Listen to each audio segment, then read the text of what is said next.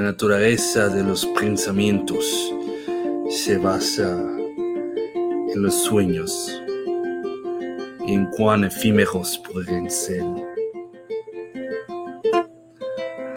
Y ya me cansé de pensar, ya me cansé de soñar. Y aquí ando con Luis sanganeando un jato. Y con usted, espectador, venimos a narrarles una historia muy interesante de una casa y tres inútiles. Papi, eso me quedó brutal. ¿Quién diría? Bienvenidos a Sin Escritura o a esta bohemia con Patrick Luis y Coctazar, porque siempre regresamos a aquellos lugares donde fuimos felices. Yo siento el Cortázar, por si acaso, la interpretación de hoy era un Cortázar más joven. Ah, Por eso, sí, por eso no tenía mucho, como que no había fumado tanto tabaco Sí, sí. y, y, y era menos experimentado en las letras. No, y estaba también como un poco reacio a hablar. Sí, sí, es que pues estaba esper- esperando a que, a que Cortázar ¿verdad? llegara Ah, Ok, ok. a mi ser. Estaba un poco tímido. Es como el avatar, tú sabes, hay que esperar. Sí, sí. ¿Qué tal, Luis? ¿Todo bien? Todo bien, todo bien, todo tranquilo. Todo Tranquilo. ¿Y tú? Pues, Luis, ¿qué te puedo decir? Todo está Bueno, no, no es una pregunta, pero ¿cómo ponerlo de otra forma? Usted no mentiras, dale. Exacto, no es una pregunta, pero ¿cómo ponerlo de otra forma, che? Eh, estoy bien, estoy tranquilo, estoy contento, eh, estoy feliz por este ratito que tenemos para compartir. Así que, ¿Qué es el highlight de la semana? literal, es el highlight de, de mi semana y de seguro de que nos está escuchando. Obviamente, obviamente. Luis, ¿qué hay hoy en el cine? Cuéntame, vamos, vamos allá. Yo sé que, que esto los va a deprimir un poco. Sí, sí, y yo de momento, de, de entrada me, Como que se te cayó Me el mundo. Yo te vi, yo como que los ojos de Luis están llorosos, gente. ve, Él está lloroso ahora mismo. Ay, bueno, esto, esto lo escogí yo y, y me disculpo por eso, pero esta semana tenemos la nueva película de Netflix, eh, o una de, de las recientes, porque esta gente está sacando películas todas las semanas, literalmente. De las más recientes, eh, una película titulada, titulada, Dios mío, Titulara. Aftermath. Titular. Y sí, ti- titulada Aftermath. Se fue, se fue la seriedad aquí. eh, como la aquella, película, ¿no? aquella que es canción, yo creo que es la Tusa, ¿no? En la que Nicki Minaj sale y ahí dice que no Sí, es sí. Nara. Sí, titular. sí. Pues exacto, siguiendo la tradición de Nicki Minaj, esta película titulada eh, Aftermath o su título en español, Mudanza Mortal. Yo no sé cuál de los dos títulos es peor. Te lo juro, te lo juro, se llama Mudanza Mortal. eh, 2021. Wow. Em, Yo amo esa brecha lingüística. Yo a la me amo. encanta, a mí me encanta. ¿Qué te- antes de empezar a despotricar en contra de esta película, ¿qué tenemos por el lado de la de la literatura? Pues como ya ustedes pudieron haber encontrado, estoy hablando como Cortázar, y volvimos a un lugar que nos hace muy felices a todos. Y es que hoy estaremos discutiendo un cuento excelentísimo por Cortázar, titulado Las cartas de mamá. O en francés, porque yo, yo viví en París muchos muchos años, eh, sería Las cartas de ma mère. Pero ya no sé cómo se titula, pero. Yo, yo tampoco, yo tampoco, pero debe estar, eh, debe estar por ahí. Eh, sí, sí. No, el, el título completo pues no lo, no lo tenemos, porque así somos, tú sabes. Nuestra preproducción es muy, muy profesional. Muy. Ey, pero, pero se encuentra, ¿verdad? En, en, en la colección de cuentos Las Armas Secretas. Titulado, ¿verdad? Inspirado por el, el, la nueva ola del reggaetón. Que estaría Eso, eso mismo pensé. Sí. sí, sí, de allá de principios del 2000, tú sabes, el alma secreta, esta cosa. Yo puedo estar gritando eso, ¡las armas secretas! Y, Exacto, yo, yo escucho a Wisin, yo escucho ese título, yo escucho a Wisin gritándome aquí, pero, ¿sabes? Porque él, él habla así como, Sí. como trovador. Ya no me gusta, ya no me... Como sí, sí. A mí, hay nada más académico que el reggaetón. Ellos dejan la referencia para el final de la canción. So, el chantel como apa. Nunca había-. Nunca pensado en eso, ¿Verdad? genial. Como que la referencia está al final. Como que W, el sobreviviente. ellos no dejan a nadie. ¿eh? Si hay mucha gente, Sí, "¿Quién todos. mata puerco?", Tú sabes, Sí, ellos sí, como que El rey Don Omar, eh, Daddy Yankee, Wisin y Yandel. ¿verdad? Wisin y Yandel. Me "Wisin y encanta, me Yandel". encanta eso, mano. Sí, sí. No, y te citan al que está y a los productores y Los al que escribió y a todo el mundo. Hasta O los sea, ellos, no creen en el plagio, así que aprendan, No. chiquillos. aprendan, aprendan del reggaetón, que, que es muy válido esa Me enseñanza. ¿vale? eso. Me acabas de dar el mejor argumento a favor del reggaetón. Literal. O sea, si tú no, como maestro, si tú no has aprovechado esa oportunidad, Luis, Yo empieza desde pensar hoy. que Hoy es el día. recurrente en tus clases. Sabes que sí, mis estudiantes han escuchado ese chiste anteriormente. Yo como que hasta los reggaetoneros pueden poner referencia de sus canciones y ustedes Si ellos pueden, uno también, claro que sí. Es verdad, Ajá. verdad, verdad, verdad. Bueno, Luis, Dale. ha llegado el momento. Respira profundo. Vamos a tomar un segundo de respiro, respiraciones. Ah, Vamos para allá. Aftermath. Danos la información, ¿ok? Ok. Antes ok. de que todo se vaya a buen sitio. Pues mira, esta película agarra varios tropos del cine de horror y los desmadra en el proceso. Es una, una joven pareja, un joven matrimonio que está teniendo problemas para mantenerse unido y deciden hacer un cambio de vida em, mudándose, ¿no? Em, pero entonces nunca se ha visto. Nunca se ha visto. nunca, nunca, muy innovador. ¿no? Y lo que viene a continuación es más innovador todavía. Cuéntanos. Eh, yo asumo que en el mercado estadounidense de, de bienes raíces deben haber millones de opciones. Yo, y, y estoy siendo súper genérico, es obvio que deben haber millones de opciones, ¿no? De, de casas en venta. Esta gente escoge mudarse a la casa donde acaba de ocurrir un asesinato eh, suicidio, que es la escena con la que abre la película. Bello. Porque a ellos les parece que es la, la- la mejor idea del mundo, ¿no? Podemos conseguirla más barata porque aquí el tipo mató a, a su pareja y se suicidó. Son blancos, ¿verdad? La pareja. O- obviamente son gente blanca, porque eso es una decisión de gente blanca en el cine de horror.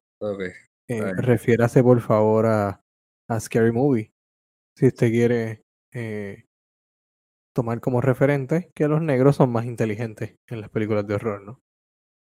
Bello. aunque directores blancos los obliguen a morir primero, a principios del 2000 y finales del 90.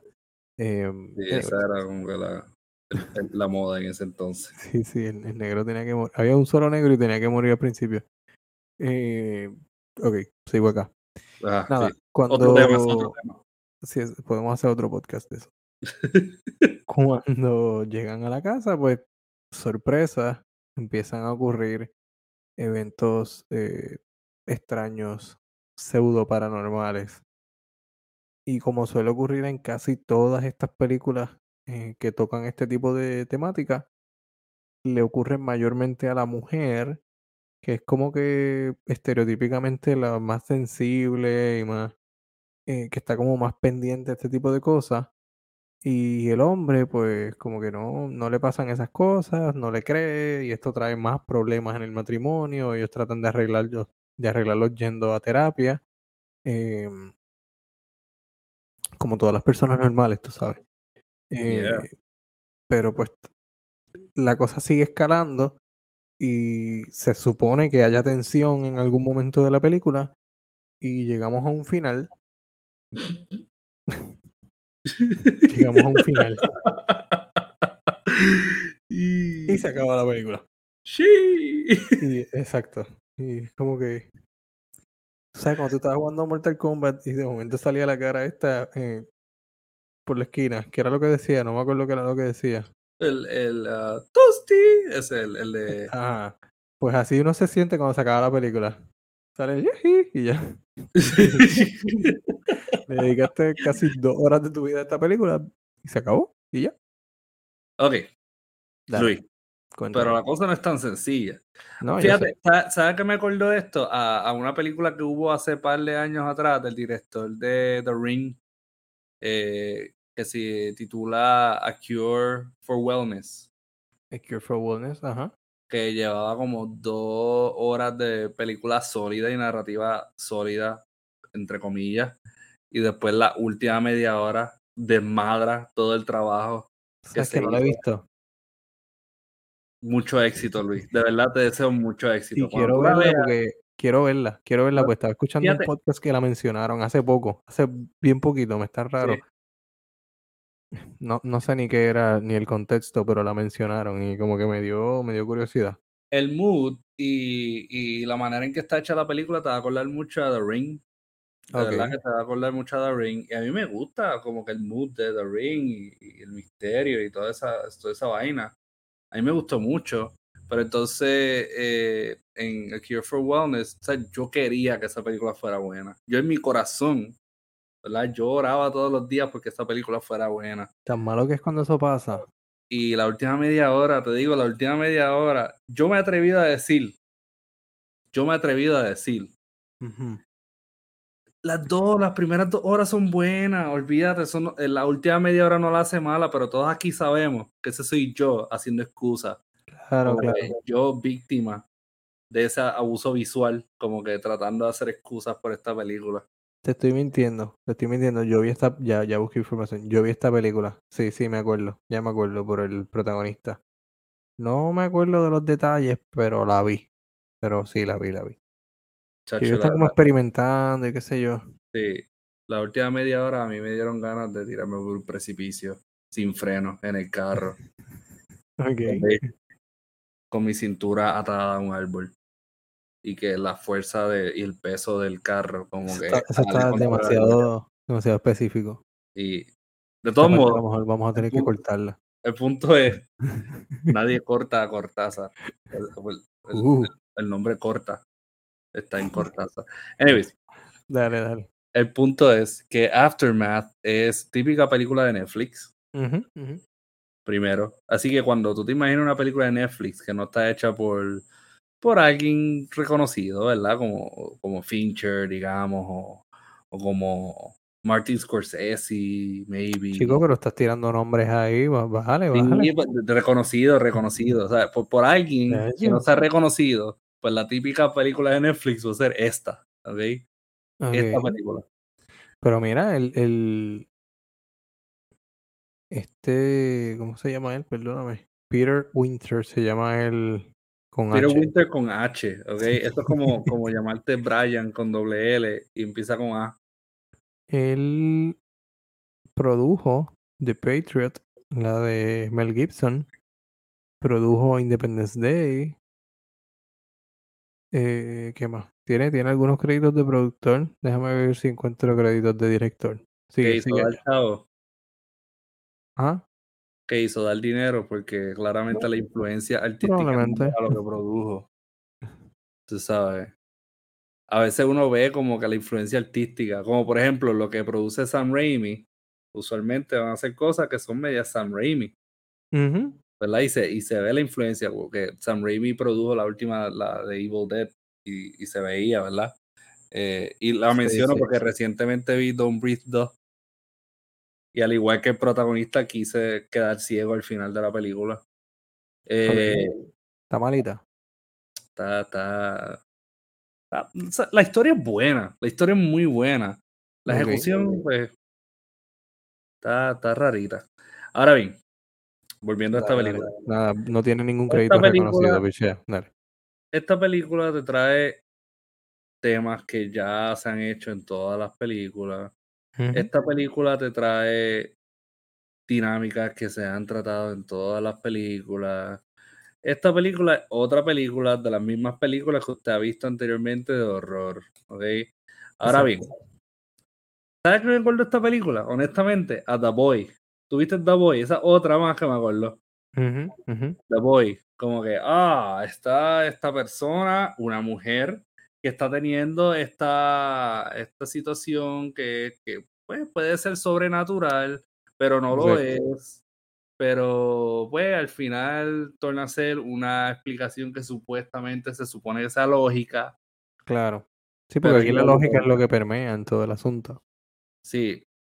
O sea, la parte de, de, de, la última parte de permea es más lo que hace que lo que permea. Exacto. Sí, Especialmente sí, esas últimas tres letras. Sí. Eh,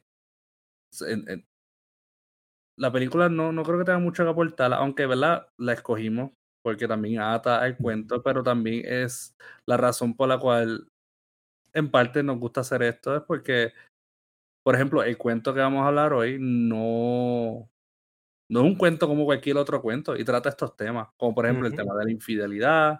Sí. Eh, y cómo esto tiene sus repercusiones en una pareja. Y claramente, pues, alguien decidió mudarse a una casa donde ocurrió un crimen para, tú sabes, sanar esas heridas. Sí, a mí me gusta eso. La lógica del me, me encanta. Mano, ¿quién piensa eso? ¿Quién piensa esta idea? ¿Quién piensa que alguien lógicamente dice, yo quiero sentirme mejor psicológicamente, déjame mudarme a donde asesinaron, como que donde ocurrió esto, un murder suicide, como que ese tiene que ser el lugar Bro, ahí voy a empezar de nuevo. Se mataron, como que los dueños anteriores están muertos por una razón. Ese espacio quizás no sea ni el más entretenido del mundo. Vas a terminar igual, tú sabes. Sí, sí, eso es white people decisions. White people decisions. Mano, eh, yo tengo problemas, tengo varios problemas con el libreto, pero tengo también muchos problemas con la atmósfera, eh, el, color grading tengo tantos problemas técnicos con la película. Eh. O sea, nunca sentí conexión con los personajes. Em, prácticamente me tuve que obligar a terminarla porque cuando me di cuenta ya había invertido casi una hora en la película y dije, pues vamos, vamos a terminarla a ver cómo termina esto. Realmente la puse cuando en, los primeros días que salió estaban saliendo como muchos reportes o noticias de, de algunas páginas de cine que sigo. Ah que la película estaba siendo bien exitosa porque la estaba viendo mucha gente. ¿Sabes cómo Netflix mide el éxito, no? ¿Cuánta gente está visitando mi película? Pero puede ser porque es tan mala que la gente quiere confirmar si de verdad es mala. Y yo creo que más o menos por ahí va la cosa. Eh, no, no sé, quisiera encontrarle cosas positivas, pero no, no sé si, si, si pueda llegar a tanto. Eh, cuando yo, cuando la película perdió mi interés fue cuando ellos están a punto de comprar la casa, que van a hacer su oferta, llevan un cheque y le dicen a los actuales dueños que eh, es la hermana de quien acaba de morir y su esposo.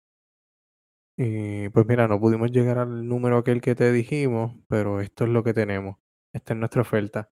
Y ella mira la oferta y dice, añádele 20 mil y la casa es tuya. Y ellos celebran, o sea, frente a la pareja, ellos como que, ah, se besan y se abrazan, como de que, wow, tenemos casa. Y yo por dentro, mmm, claro, cualquier estadounidense de a pie celebra porque escribe un cheque y la otra persona te dice, te faltan 20 mil, sí, cabrón, y tú tienes 20 mil pesos para darle de ahora para ahora, sin ir al banco, sin hacer papeleo, sin nada. Tú simplemente pusiste un número que estaba 20 mil dólares menos que tus ahorros. ¿Cómo no? claro que sí. Tiene todo el sentido del mundo, ¿no? Eh, esa película, claro, es que, es que tienes razón, es como que es bien estúpido, o sea, esa escena no tiene sentido. O sea, ella está como que bien triste. Pues, mano, esto es lo que pudimos darte con el cheque. Y ella, añádele 20 mil más y es tuya. Y ok, esta es la parte en la que ellos se le caga en la madre. No, celebran. literal. sentido, literal. Ahí sale este Sean Ashmore, que se llama el muchacho. Sí, eh, un ex, X-Men. ¿Viste lo que dice ahí? Es que sí, y su, y su actuación, Su actuación es igual de fría Igual de, que, su de papel en X-Men. No ha que salido, no ha salido del personaje. aquí dijeron necesitamos actores, ¿verdad? Conocidos. Y entonces no había nadie como que disponible o era muy caro pagarle a otros que eran Dijeron, bien bueno, podemos traer, escúchate el pitch, escúchate el pitch. Vamos a traer un actor que estuvo en X-Men y una actriz que estuvo en Twilight. Y ellos dijeron, uff, en Netflix allá. Yo imagino los viejos de Netflix, o no sé si son viejos, dijeron, diablo, mano, una película con Hugh Jackman y esta, esta estúpida, ¿cómo se? eh, perdón, estúpida no, esta muchacha, eh, ¿Cuál que se llama la de Twilight? ¿cómo se llama?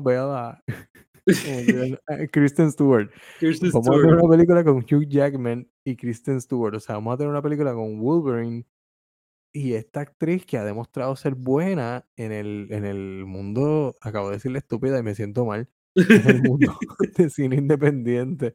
Perdóname, Kristen Stewart. Fue sin Ella ha sido buena, ella ha sido buena. Sí, Es verdad ha- lo que tú dices, en el mundo Ha demostrado independiente ser buena en el cine independiente. O sea, no, como que se no- le desbloquea la actuación.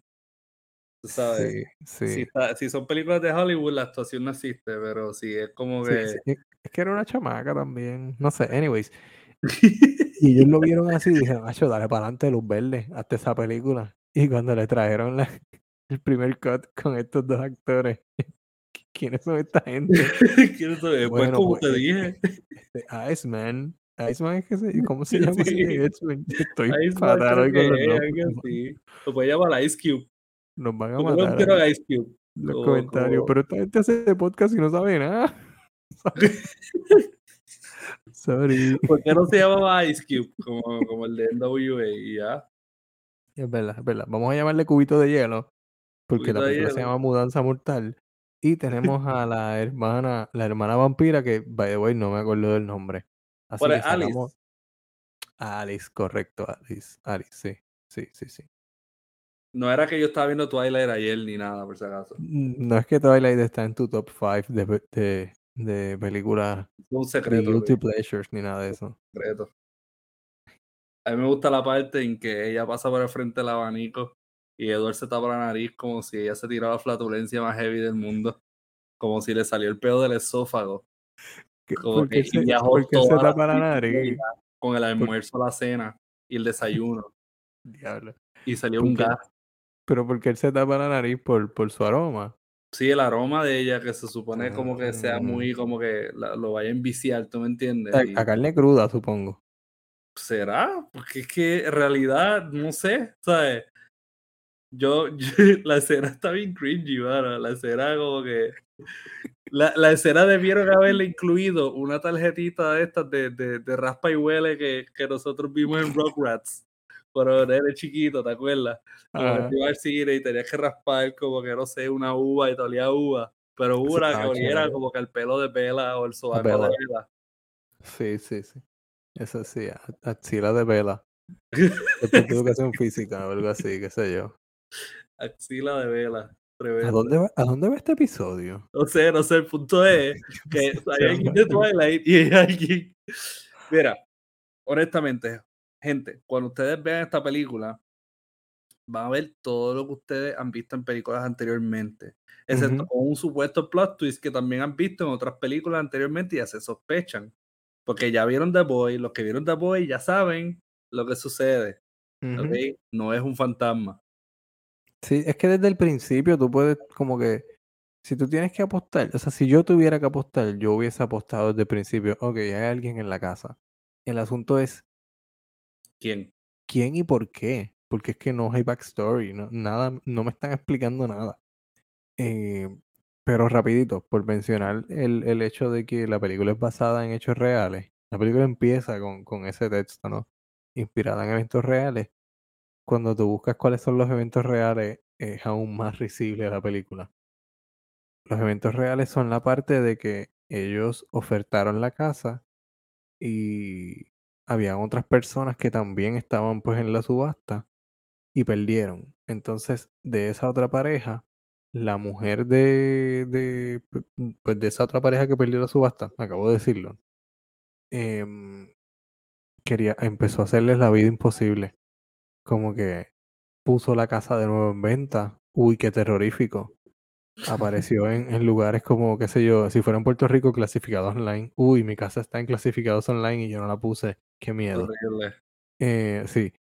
Empezó a, empezaron a llegar suscripciones de, de revistas que pasan en la película. Mm. Uy, qué miedo, me están regalando revistas. Eh, de lo que sea, pero son gratis, no importa. Y en algún momento, eh, esto sí está un poquito como que, no sé si creepy, pero se le pasó la mano. Puso a la esposa del, de, pues, de los que viven en la casa, los nuevos dueños, en un servicio como de escorts o algo así. Le creó un perfil y el perfil era como de que a ella le gustaba que extraños llegaran a la casa a tener sexo casual con ella, así como que de la nada. técnicamente lo que el esposo pensaba que ella hacía en la película, ¿no? Eh, más o menos. Pues ella viene, tenía como un affair con, con este tipo. Y, y esa escena pasa en la película, como que alguien llega y le dice, ah, esta es la casa, tú eres fulana. Eh, me dijeron que a ti te gustaba el sexo así con desconocidos, qué sé yo. bello. Pero todo está ahí como que, qué sé yo, es como si tú y yo estuviéramos hablando, tú me cuentas cosas y yo digo, ah, ¿sabes qué? Voy a convertir eso en un cuento. Y después me voy, añado esas tres cositas que tú me dijiste y alrededor de eso escribo algo que no tiene nada que ver y después te lo enseño y te digo, viste que escribí un cuento basado en nuestra conversación y tú, sí cabrón, pero en mi, en mi historia no había un dragón al final, ¿qué es eso? Ya, Es como The quise, Conjuring, quise la ponerme creativo. The Conjuring de la, la última. Que, by the way, si usted no ha Sí. escuchado, ¿verdad? Y esta es su primera vez escuchando un episodio de Cien Escritura, tenemos un episodio sobre The Conjuring 3, The Devil Made Me Ujú. Do It, con The Case for Satan, ¿verdad? Una de las Yes. primeras obras que inspiró El Exorcista y esta obra, ¿verdad? Eh, sobre posesiones demoníacas. Y también hablamos un poquito sobre lo que constituye eh, una película que adapta eventos reales y, Ujú. y, ¿verdad? y hasta qué punto nosotros podemos decir basada en eventos reales y sea una, ¿verdad? una película que sea bien ¿verdad? loosely based Claro, claro. true stories. Eh, así que si esta es la primera vez que nos escucha, vaya y escuche nuestro episodio sobre The Conjuring. Eh, sí, literal, e- eso que tú dices, Luis, como que yo, yo puedo hacer un cuento basado en tres cositas y, y vender eso. Y es bien lamentable porque la premisa es eh, más o menos interesante, ¿verdad? Ujú. Quizás yo te digo, para aquellos que les gusta como que es llamativo para aquellos que les gustan las historias de huntings y cosas así, quizás verlo en, un- en una noche lluviosa y whatnot, pero ese final, mano. O sea, no solamente era una persona haciendo la vida imposible, como están mencionando, que era el dueño. Ajá, ajá. Había otro twist al final. Exacto. Sí, porque se, se revela como a mitad de película, ahí a medio telenovelesco, con miradas mal y toda la cosa. Eh, pues que sí, alguien estuvo detrás de algunas de las cosas que empezaron a pasar, como que le, dañaron el carro y unas que otras cositas, pues, ajá, alguien estuvo detrás de eso y lo sabemos.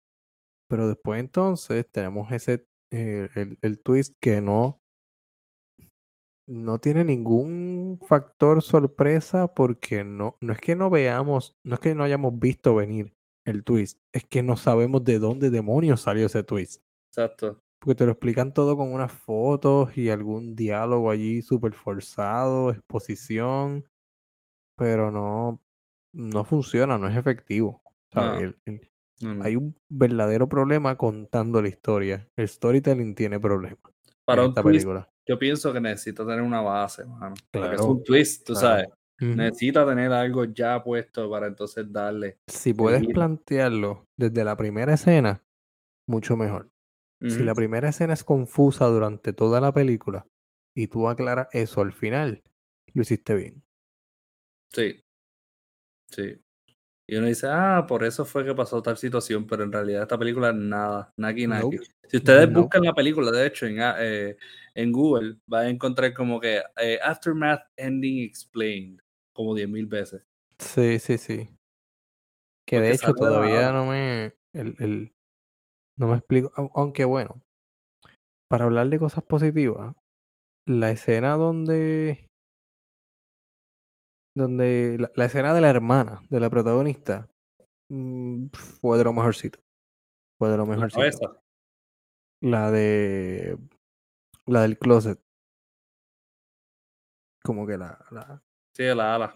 exacto. Esa escena, cuando se la llevan, desaparece, qué sé yo, y lo que pasa finalmente con ella después en la cama, qué sé yo, al más adelante en la película. te va a volar la cabeza. Eso, exacto. Eso te va a volar la cabeza. Y hablando de volar cabeza, tenemos un episodio de Hereditary y, Don't Look Now. y Don't Look Now. Sí, por Daphne du Maurier, excelente episodio.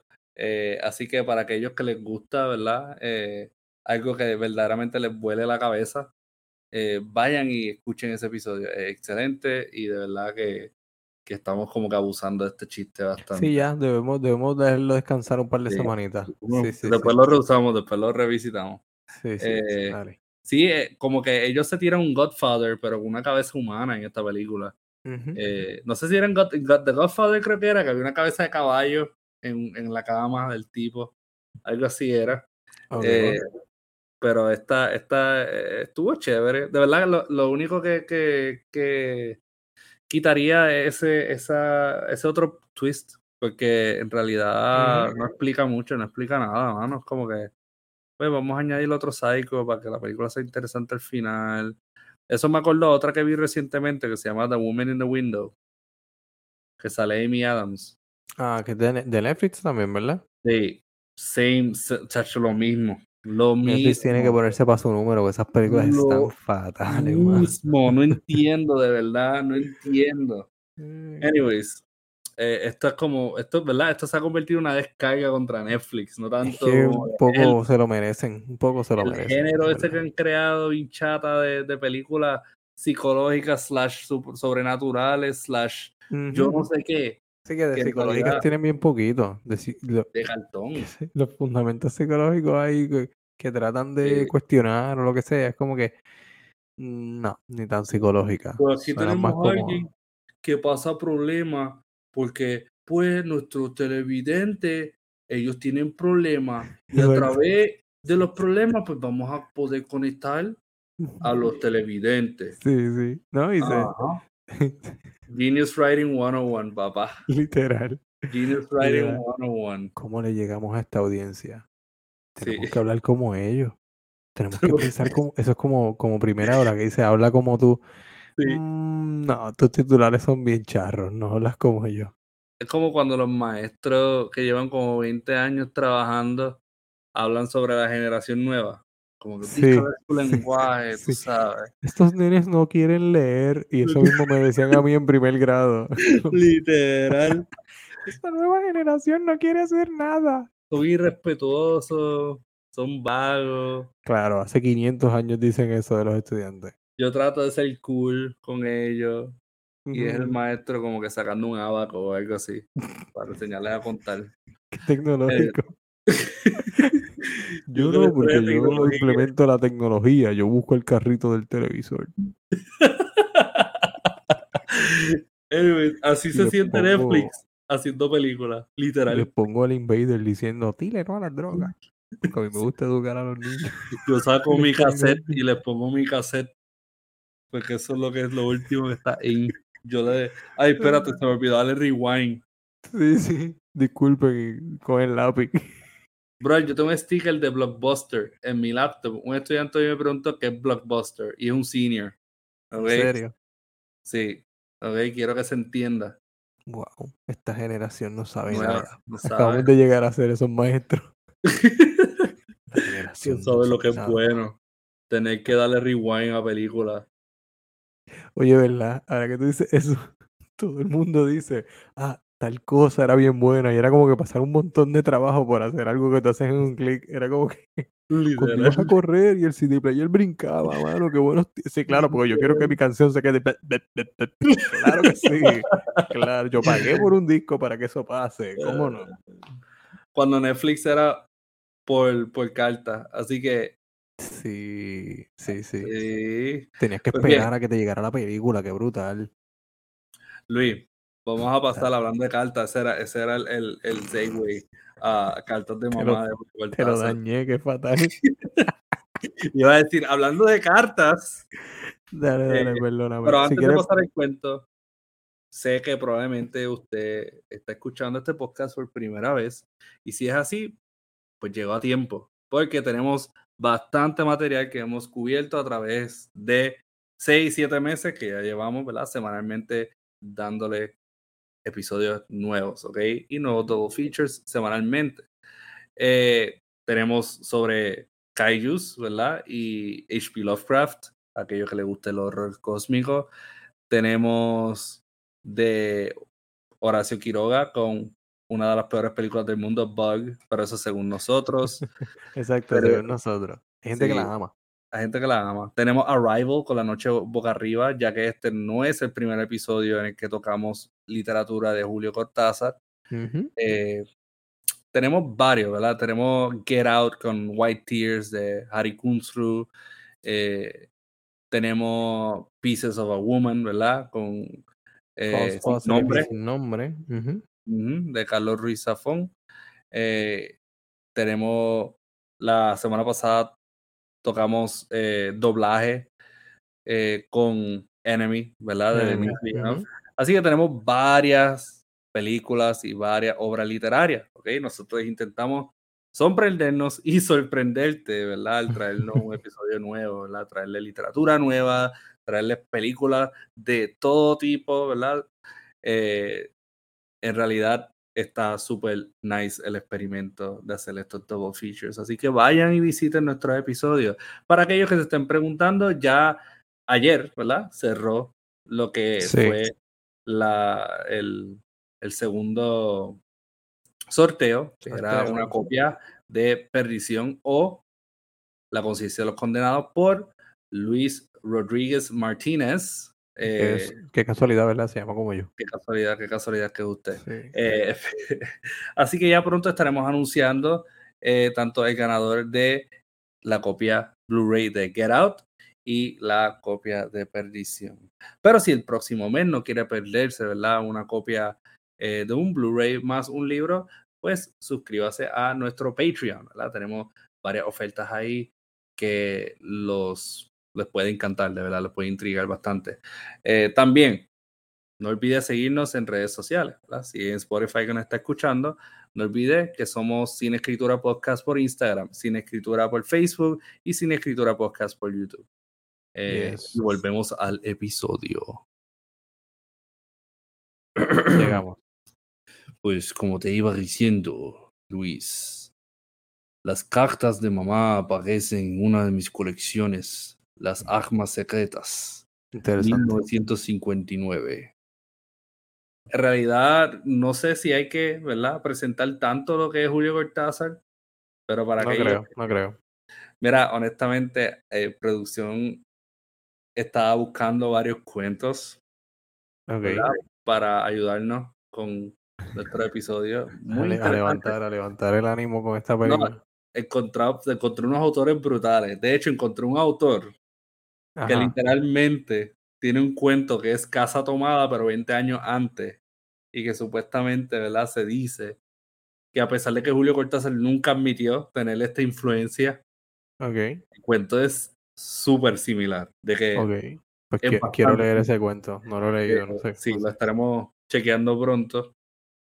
Pero honestamente, yo me quedé en shock. Yo estaba ¿Sabes qué, por ¿Sabes qué es lo bueno de uno descubrir esas cosas? Cuenta.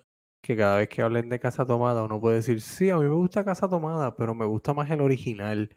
Y la gente, ¿de qué tú hablas? Es que me gusta, me gusta este cuento, que es bien desconocido. Ah, ah, ¿tú no lo conoces? Ah, ah, perdón, perdón, pues déjame contarte, mira, te voy a hacer esta historia. Julio Cortázar Literal. nunca lo admitió. Pero dice, Pero- decía la gente, y uno empieza a añadirle personajes a esa historia, decía la gente Tremendo. cercana a él Tremendo. que él se copió ese cuento. O sea que Pero no- pronto nuestro- los que nos están escuchando van a poder hacer eso. Claro, yo estoy seguro que tiene que haber por lo menos alguien que nos escucha que se va por ahí a decir, Acho, mano, ¿tuviste tal película?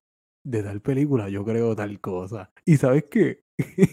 en verdad yo hago eso a veces cuando estoy escuchando parece otros tal libro, ¿verdad? ¿Tú has leído ese libro? se parece un poco a esto. Es raro que yo lo compare, ¿verdad? Pero es que me puse a pensar así cuando lo estaba viendo y dije, wow, en esa escena, mano, es lo mismo que este cuento. Entonces te saca toda la descripción de la película. ¿Cómo tú llegaste a eso? ¿Cómo tú llegaste ahí de esa escena? No sé, es que yo veo las películas así, como haciendo un rastreo mental de lo que he Producción leído. se tiró esa conmigo, mano. Se tiró esa conmigo. Aunque, ¿verdad? Después que no lo haga con Borges, aunque yo pi- pienso que es imposible que se, eso se haga con Borges, ¿Tú producción está. Acho, no, de no, verdad. Luis, no digas eso, me sonríes así, retarme. Luis. No me a sonrías así. reto. No, no. Pero quizás lo encuentre en Homero, ¿verdad? En estas figuras de a donde buscar, nació a la cuna de la literatura. Pues ahí puedes encontrar a Borges, pero Borges es Borges, o va. Ay, Dios. Acepto el reto. No sé si, Luis, no sé si pronto, pero acepto el reto. Oye, ustedes están en una misión de, de quitarme lo vamos, bueno de la vamos vida. con Cortázar. Vamos con Cortázar o como Cortázar, dirían escritor argentino, algunos. técnicamente, ¿verdad? Técnicamente eh, el mesías de la literatura argentina. Eh, Ok. aunque, ¿verdad? Gente como, por ejemplo, eh, Mariana Enríquez estaría en desacuerdo con esto que acabo de decir. Pero Ujú. eh, como ella no es Borges, pues no me importa. Así Oh, wow.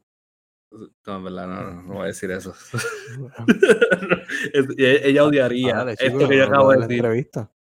Ella odiaría lo que yo acabo de decir. Pero, hey, quizás nos dé la entrevista para insultarme, así que estoy tratando de hacer un Mm, trabajito aquí. Puede ser, Quizás puede haga ser. un tweet, quizás haga un tweet de sin escritura.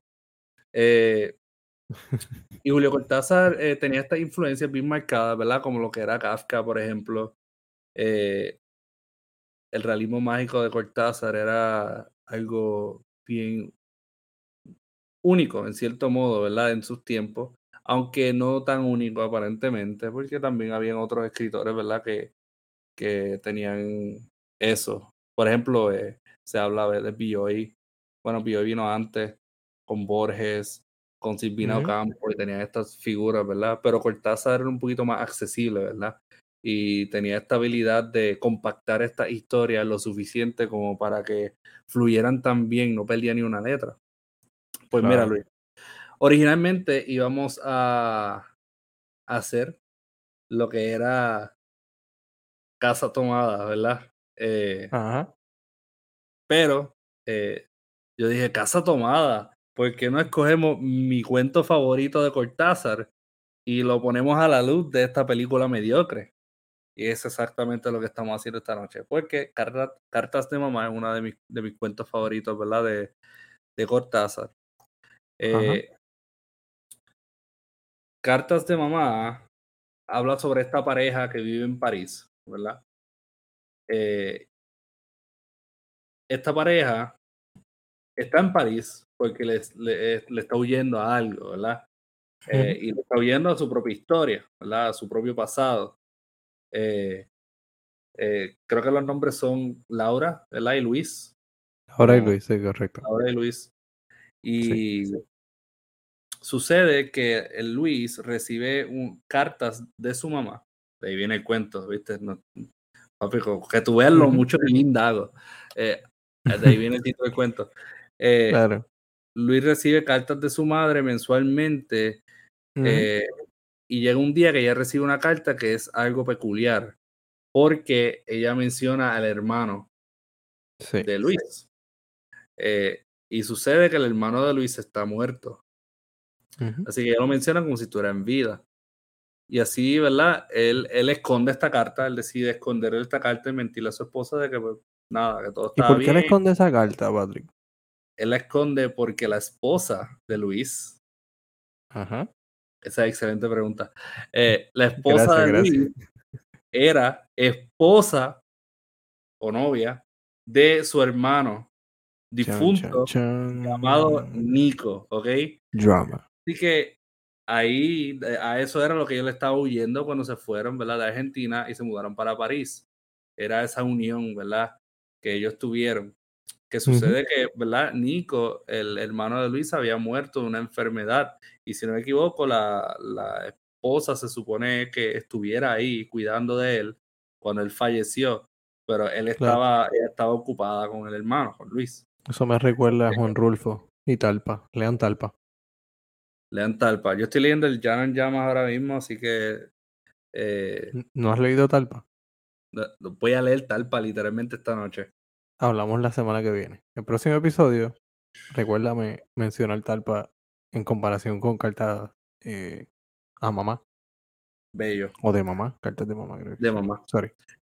Entonces, ese cuento eh, me gusta porque ahí es donde tú empiezas a ver esta animosidad que existe en la pareja actual, Luis y Laura, y cómo ellos, ¿verdad? Se están mintiendo mutuamente, cada cual tiene ya unos sentimientos como de culpa que, corro que corroe, ¿verdad? Esta relación eh, por la cual ellos traicionaron sangre, ¿verdad? Claro. Eh, es bien interesante porque uno diría, toma de una verdadera unión hacer tomar esta, esta acción que ellos tomaron. Sin embargo, esa misma unión es lo que los está separando, porque, como dije, corroe ¿verdad? la fibra de la relación. Ahora bien, Luis, eh, yo me asusté tanto leyendo esto porque yo lo leí de noche y yo estaba como que, diantre, esto está horrible, como que si alguien me escribe algo así de mi hermano difunto y yo estoy aquí con mi esposa, y entonces él le miente a la esposa y él sigue recibiendo cartas de su mamá a tal nivel que en una carta él dice, ah, tu hermano va para París, va a ir a verlos a París, Sí. como que va a estar en tal estación, llega a tal hora. Sí, que le da información bien certera. Yo hago la automatación sobre mi cuerpo ese mismo día. Ajá. Porque literalmente yo leyéndolo, yo por poco infarto. Yo estaba como que esto no puede ser. Eh, Luis, ¿qué tú, ¿qué tú pensaste de eso? Porque yo pienso que Cortázar balanceó bastante bien lo que eran los tiempos anteriores más las cartas, ¿verdad? Que estaban llegando el presente y las acciones. Eh, y sin embargo, no habían fantasmas como en esta película, pero sí había algo, una presencia de Nico que estaba presente entre ellos dos, ¿verdad? Como el fantasma del pasado, como si el pasado fuera un fantasma. Sí. ¿Qué tú pensaste de cómo Cortázar manejó esa presencia de Nico en la relación de Luis y Laura? Pues a mí me recuerda un poco lo que hablábamos la semana pasada del, del doppelganger, un poco, del o el, el doble. Cuando él Ajá. hablaba de, de la esencia o de ese silencio que había entre ellos, que en la medida en que iba pasando el tiempo, él identificaba el silencio con Nico, que tiene mucho sentido porque Nico está muerto, así que ya está como una especie de, de, de nada. Pues él, cada vez que sentía como lejanía con su esposa, identificaba que era que como, como si la esencia de Nico o lo que fue Nico en algún momento estaba interfiriendo entre ellos. Entonces es hasta peor porque si ya Nico no está físicamente, ¿cómo yo controlo si ella está pensando en él o no? ¿Cómo yo controlo el recuerdo? Porque ellos fueron pareja.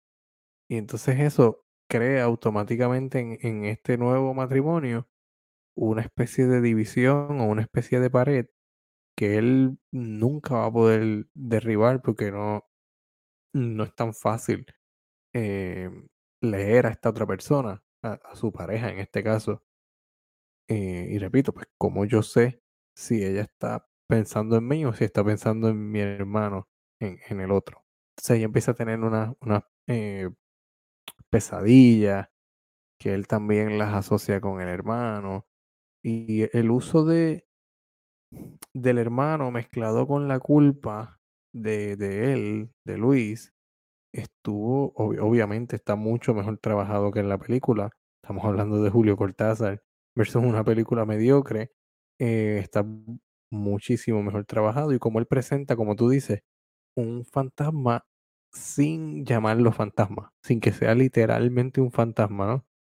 Es es, es eso, lo, lo que queda de nosotros, el recuerdo que dejamos en otras personas, que nadie lo puede borrar, porque no, no podemos olvidarnos de la gente así porque sí, ¿no? Y mucho menos en este caso que, es- que es familia. Y Sí. tú sabes, y siempre vas a saber, mala mía, se me siguen ocurriendo cosas. Siempre vas a tener la culpa de que traicionaste a tu familia. Son muchos layers, son muchas capas que tiene este cuento, que así que tú ves el nivel de sofisticado, ¿verdad? Que puede tener una historia si uno la trata bien, porque Cartas de Mamá no es algo que es super uncanny, no es algo que es como que lo más original del mundo. Eh, son situaciones que quizás, como tú dices, te, te acuerdan, por ejemplo, a, a Talpa, ¿verdad? Que estabas Sí. diciendo. So, uno puede ver esta, esta, este tipo de narrativa en otros cuentos, pero Cortázar le da un trato tan y tan y tan eficiente que las capas, son tantas capas, tantas capas y los personajes son complejos. Eh, Hasta el de Nico, y Nico no está ahí en el cuento. Bueno, Buena. e- esa es otra. e- Él, es- él no está en el cuento. Pues mira, Luis, sucede que una vez las cartas, que una vez, ¿verdad? Llega la carta de la mamá que dice la estación eh, y la hora de llegada de Nico en París, la pareja, ¿verdad? Eh, se sienta a hablar y ellos quedan en que pues ninguno iba a ir a la estación porque obviamente esto eran cuestiones irracionales. Que de hecho Luis manda al tío de él a verificar si su mamá está bien porque está mencionando a Nico. Ujú. Y él dice, ah, pues, todo está bien y qué sé yo. Sí. Eh, así de que hecho, ahí en, esa interacción como que da a entender un poco que él está alejado de su familia. Sí, Como que su familia está molesta con él. Que yo Sí. entendería que es a consecuencia de esta relación. sí, sí, obligado. eh, a consecuencia de esta relación. Eh, lo peor es que la pareja se traiciona en cierto modo porque ellos van a la estación a ver si Nico sí llega. Exacto. ¿ok? Y pues eh, ellos creen haber visto a alguien, ¿verdad? Ambos creen haber visto a alguien, pero a los que están seguros que sí vieron era a ellos mismos, ¿verdad? Tanto él vio a su esposa ahí cuando su esposa le dijo que no iba a estar y él estuvo ahí cuando él dijo, le dijo a su esposa que no iba a estar. Ujú. Eh, sí, que de nuevo, ahí está la, de nuevo la traición. Y ahí llega la pareja, ¿verdad? Que de hecho en las cuestiones de traición, ¿verdad? Este tema de traición está también en la película. Eh, Sí, y, sí. y lo vemos como un cierto tipo de infidelidad. eh, que aquí también se puede hablar un poquito de eso, ¿verdad? Del el motivo de infidelidad y cómo en realidad eh, ninguno de- de ellos, o sea, ella no le fue fiel a ninguno de ellos. Por ejemplo, Laura en, en el cuento no le fue fiel a Nico, pero tampoco le pudo haber sido fiel a Luis, porque al fin y al cabo, eh, hasta el mismo Luis llega a reconocer que ella es pareja de Nico, aunque Exacto. ella estuviera sí, con como él. que originalmente es de él, por decirlo de alguna manera. Sí. eh, que otra, ¿verdad? Otra manera de atar eh, la película al cuento. Y al final ambos regresan a, a su, a su apartamento eh, y tienen una conversación muy interesante que, ¿verdad? Cierra con broche de oro este cuento. Y de hecho tiene, tiene un plot twist que es, no un plot twist, pero es similar, ¿verdad? Es similar a, a- a la película. Lo único que en este caso está bien hecho. Sí, sí, está bien ejecutado. Ujú. Tenemos ahí las dos, las dos eh, vertientes. Una, Sí, en ambos casos tenemos buenas premisas, porque yo considero, a pesar de todo, que en la película parte de una buena premisa. En la película no sabe qué hacer con esa premisa y no sabe cómo ejecutarla visualmente. El- en el cuento, pues ya eh, en Cortázar hay dominio del lenguaje, sabe lo que está buscando y sabe cómo ejecutarlo. Específicamente con el final, que en los cuentos es bien importante y siempre se lo digo a los estudiantes o a quien me pregunte. El, el alma del cuento reside en su final. El Sí. final, ese, ese nudo o ese giro que tú le das al final, si decides irte por esa vía, a mí me gusta irme por esa vía, de que lo- los finales tengan una especie de giro, tiene que ser como una especie de, de, de, de, qué sé yo, como un, tiene que ser un puño en el estómago para el que lo está leyendo. Tiene que dejarte, coño, yo acabo de leer esto. Y que dejes pensando a la gente en lo que acaba de leer. A lo mejor no le gusta de primera, pero lo releen y dicen, este cuento es efectivo porque me deja pensando en él. Tienes ah, toda la razón. Y, y, Cortázar lo hace efectivamente, la película no. Claro. El giro no está muy bien establecido. En el de Cortázar eh, y a el, mí me golpe en el estómago de la película es como cuando algo te cae mal. Sí, exacto. Eh, es como, como una, una, una indigestión. Eh, sí, sí, sí, son dos golpes distintos. Y no sabes de dónde vino, si fue el almuerzo o el mm. desayuno. Como que Cortázar es como que te, te vuela, de verdad te vuela la cabeza como Hereditary. Definitivamente. Es como, un poste a la cara. un llegó, la cara. el tiempo, llegó el tiempo de dejar de pensar ese chiste. Ese chiste vamos a hacer Cristiana Sepultura. Deberían leer, ¿verdad? El cuento. O sea, si no quiero revelarle el final. Pero el final. Ay, ay, ay, el final. Yo, yo me acuerdo del final y me da estrés. Pero Está bueno, está bueno. Vamos a dejarlo ahí, no lo digo. Necesito que Denise Villeneuve dirija una película de, esa, de, esa, de ese cuento. Pero ¿por qué no Peter Winter? No, Pedro, Pedro Invierno no hace mucho un, buen trabajo. Pedro, Invierno. Peter Winter. Pero él es Pedro Invierno con H. Como que invierno exacto, con H. Pedro Invierno, exacto, invierno empezaría con H. Sí, Pedro Invierno. Pero, como pueden ver, existen estas ataduras, ¿verdad? Que, que, que atan el cuento a la película. Eh, el concepto de culpa, el concepto de infidelidad, el concepto de una tercera persona, ¿verdad? Que, que, que sirve como, como, como de barrera, ¿verdad? Que se mete en la relación, el concepto de, de un fantasma, ¿verdad? De una situación que, que, marca Esta, esta pareja, eh, el concepto de, ¿verdad? De nuevo, la, la, la, presencia, ¿verdad? De esta persona y el twist, ¿verdad? Que tiene esto y cómo cada vez se hace más presente en la vida de estas parejas. Eh, todo. O sea, si yo hago, por ejemplo, un bosquejo de esto, podríamos, ¿verdad? Incluir estas ambas ideas y decir, pues, ambas ideas cubren estas bases. Eh, lo único que una lo, cubre horriblemente mal y la otra la cubre excelente. Excelentemente bien. Fíjate, de las cosas que dijiste, donde, donde más peros tengo en cuanto a la forma en que lo ejecutan uno y otro, es en la intromisión de la tercera persona. en, la relación. O sea, en, el cuento es obvio que hay una tercera persona y se, se entiende muy bien cuál es la relación con estos dos personajes pues es el, como dice el propio Luis, es el novio que pasó a ser cuñado y ahí, ahí tú tienes conflicto, ahí tú tienes drama, ¿sabes? Mm. Los ingredientes están ahí para que sea este, este nombre que tú no puedes mencionar porque te va a dañar una velada con tu pareja. Pero en la otra, lo que se mete o lo que interfiere no tiene nada de sentido porque no tiene nada que ver con ellos dos. Eh, es, como si literalmente hubiesen escrito el libreto completo y dijeron, no, aquí faltó algo, espérate, vamos a añadirle una página más donde aparece un tipo que está viviendo en la parte de abajo de la casa. No tiene sentido, es el dragón del cuento que te dije ahorita. No tiene sentido. es, como, es como si hiciera una secuela de cartas de mamá, donde el tipo sí existía. bueno, no sabemos eso, pero del tipo sí existía y, y mata a la pareja, entonces en el apartamento se muda como que esta otra pareja y, él, y Nico está ahí escondido.